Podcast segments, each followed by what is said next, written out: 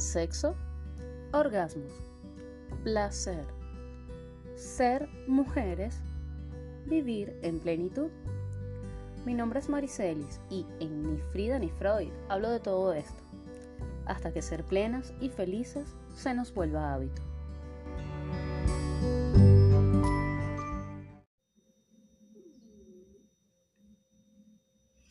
Hola chicos, bienvenidos a Ni Frida ni Freud, el último podcast de este 2020. Es sobre el tema cómo dejar una relación, dejar de amar o dejar una relación. Si estás en una relación de pareja en la cual frecuentemente estás sintiendo que necesitas salir de la relación, sintiendo que necesitas otras cosas, sabiendo que la relación no es lo suficientemente saludable o no es lo suficientemente nutritiva o está muy lejos de ser lo que deseas en ese momento de tu vida, este episodio es para ti. Y lo primero que quiero contarte es que salir de una relación es diferente de dejar de amar. A veces amamos y estamos apegados a otra persona a pesar de que esa persona no nos conviene o a pesar de que sabemos que en ese momento de vida también deseamos otras cosas. Entonces, se puede decidir salir de una relación aún amando si esa relación no nos nutre o, de alguna manera nos daña. Y esto es, forma parte de la adultez, del saber qué necesitas para tu vida, del saber qué te hace, qué te hace bien a largo plazo y qué es lo mejor para ti. Entonces, dejar una relación es una cosa y dejar de amar pues muy fácilmente puede ser otra. Ahora, ¿cómo dejamos una relación? ¿Cómo, cómo, cómo salimos de una relación? El primer paso para entender esto es que dejar una relación no es una decisión.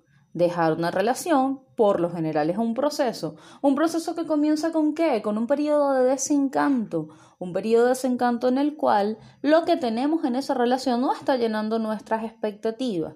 Este periodo de desencanto nos puede llevar a este, a una decepción absoluta, por ejemplo, que nos mueva más todavía a tomar la decisión de abandonar esa pareja, o nos puede llevar a enfrentarnos con la realidad del vínculo con el otro y reestructurar nuestra relación. Pero eso es motivo de otro capítulo. Ahora vamos a hablar de esta situación en donde el desencanto nos lleva a decidir abandonar, a decidir eh, dejar esta relación, a decidir salir, deshacernos o romper o cortar este vínculo. Entonces, este proceso de desencanto puede llevar más o menos tiempo. Hay personas que toman años, años para eh, desencantarse de la relación, años para irse decepcionando poco a poco el vínculo que tienen con la pareja y hay personas que les toma menos tiempo. Cada, cada, cada, cada proceso es un mundo. Después de desencantarnos, en algún punto decidimos que esto tiene que terminar. Y este es el momento de la decisión. Pero el momento de la decisión no garantiza el resultado, porque por muy decidimos, decididos que estemos en un momento, de todas maneras, abandonar una relación implica muchas cosas y es un proceso. Y además tenemos que entenderlo como un proceso de duelo, como un proceso doloroso, como un proceso en el cual nos enfrentamos a perder muchas cosas en esa, en esa relación de pareja, a perder muchas cosas en las cuales nos refugiamos y a ver el vínculo con otros ojos y a vernos a nosotros mismos con otros ojos. Y eso está bien. Entonces, como proceso y como proceso humano que es abandonar una relación y replantearnos nuestra vida sin esa persona, es lógico y es esperable y es normal que sea errático, que dudemos, que volvamos, que nos duela. Entonces, lo primero que necesitas tener presente en este caso, si tomaste la decisión de abandonar esta, esta relación, es que es natural sentirse mal, es natural que duela, es natural que sea errático. No es una falla de voluntad, no es una cosa de soy débil porque no me puedo mantener. Necesitas entender tu propio proceso personal y dejar de recriminarte por no poderte mantener en la, en la decisión de abandonar a tu pareja o de no poderte mantener en la decisión de eh, independizarte y terminar con una relación. Por muy dañina que sea la relación, no tiene ningún sentido que te recrimines y te te culpes por una supuesta debilidad. Tiene más sentido que entiendas tu proceso, que analices las cosas que te llevaron allí, que te lleva a estar allí. ¿Qué es lo que hace que vuelvas? ¿Qué es lo que hace que lo llames? ¿Qué es lo que hace que la llames? ¿Qué es lo que hace que te entristezcas? ¿Dónde está tu atención en ese momento de la vida, de, de tu vida personal, ¿a dónde se fue tu atención en esa pareja que te es tan difícil concentrarte en ti, en tu independencia, en tu individualidad? Esto sería lo primero, entenderlo como un proceso, ¿sí? Como un proceso que empieza con un desencanto, sigue con una decisión y que implica una construcción personal, implica concebirnos nuevamente sin esa pareja y que además es un proceso doloroso, hay un duelo porque perderemos cosas y por el camino se van a dar cuenta que encontraremos de nuevo cosas, ¿sí? Vamos a encontrar cosas que creíamos perdidas, aspectos de nuestra personalidad que no recordábamos y vamos a recuperar espacios de placer y espacios de felicidad, pero eso va a ser ya al final. Al principio, por lo general, se vive como una experiencia dolorosa. También puede pasar que luego de tomar la decisión de dejar a esta pareja y realizar los primeros pasos, bien sea mudarte solo, irte a casa de tu mamá, separarte de alguna manera ya más contundente, empieces a sentir al principio como una especie de sensación de libertad, de liberación, de, no sé si recuerdan la cancioncita que decía, me liberé, me liberé, me liberé, algo así, algo así. Y esta, esta sensación incluso para algunas personas puede ser un poquito eufórica y es muy importante que en este proceso de sentirte un poco liberado del vínculo, libre para hacer cosas, te permitas tener serenidad y no dejarte llevar por la euforia. Porque esta euforia va a pasar y después de esta sensación de euforia, por lo general viene una sensación de vacío.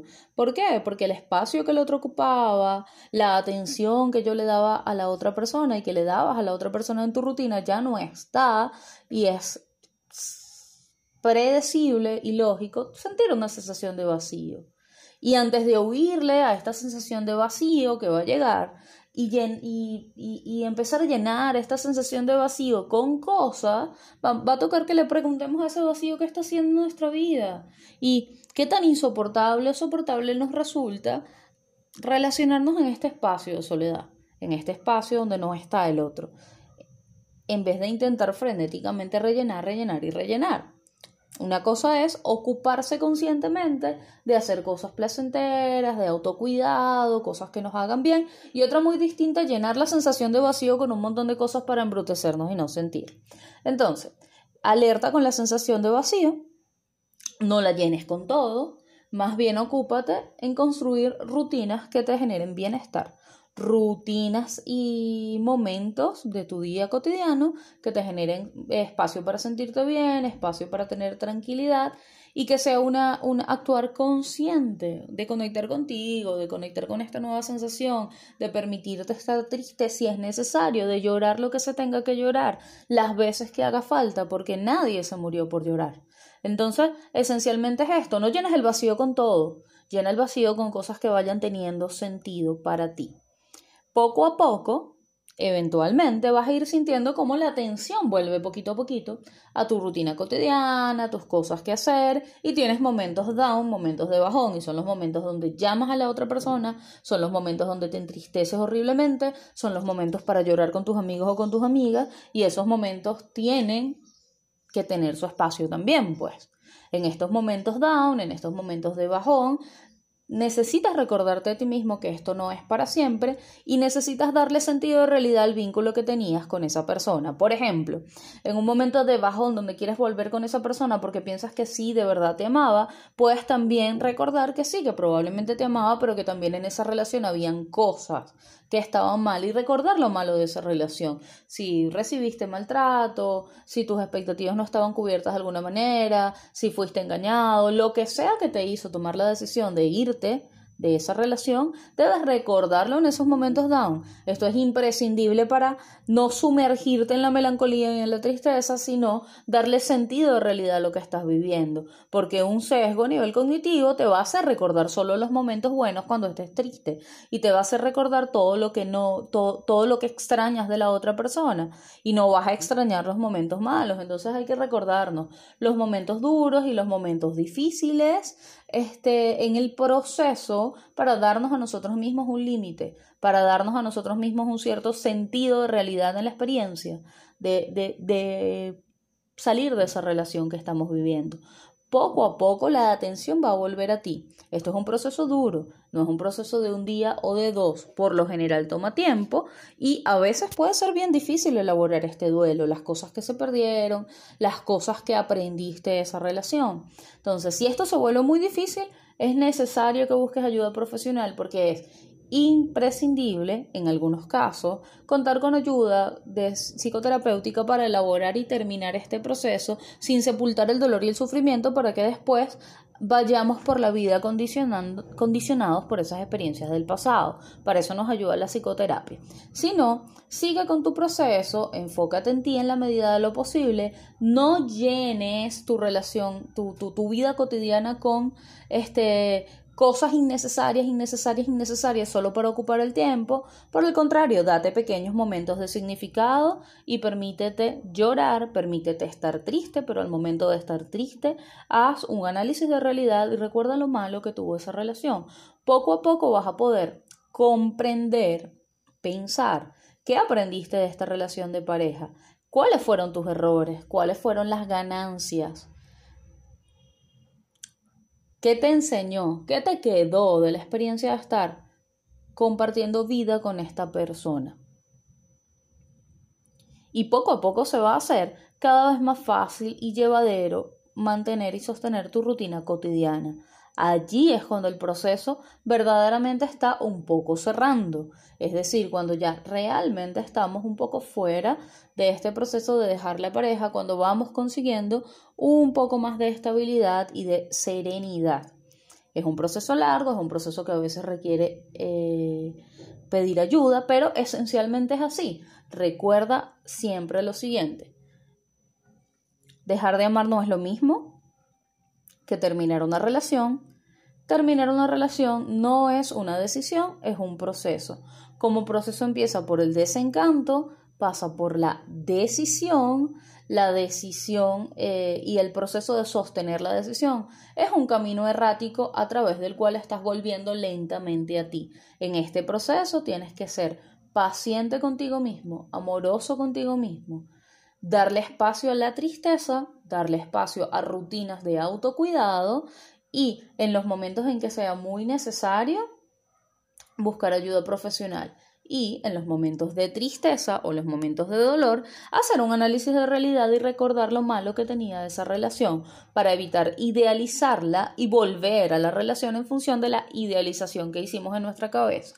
Poco a poco vas a volver a ti, te lo garantizo, poco a poco vas a mejorar, poco a poco vas a recuperar cosas de tu vida que creías perdidas y poco a poco vas a poder ir cerrando el camino del aprendizaje en ese vínculo. Recuerda que siempre que se necesita, que se necesita o en algunos casos eh, ayuda profesional, eh, debes buscar a un psicólogo o a un psicoterapeuta con experiencia en este tipo de temas y que no tiene nada de malo pedir ayuda para cerrar un ciclo de duelo. Peor es cargar eh, con una relación tiñendo todas tus relaciones del futuro. Esto fue el capítulo de hoy de Ni Frida ni Freud y es cómo salir de una relación, dejar de amar, salir de una relación y dejar de amar son lo mismo. Hoy vimos que no son lo mismo y me encantaría encontrar eh, o recibir tus comentarios al respecto de este audio. Compártelo con quien lo necesita y te deseo un excelente inicio de 2021.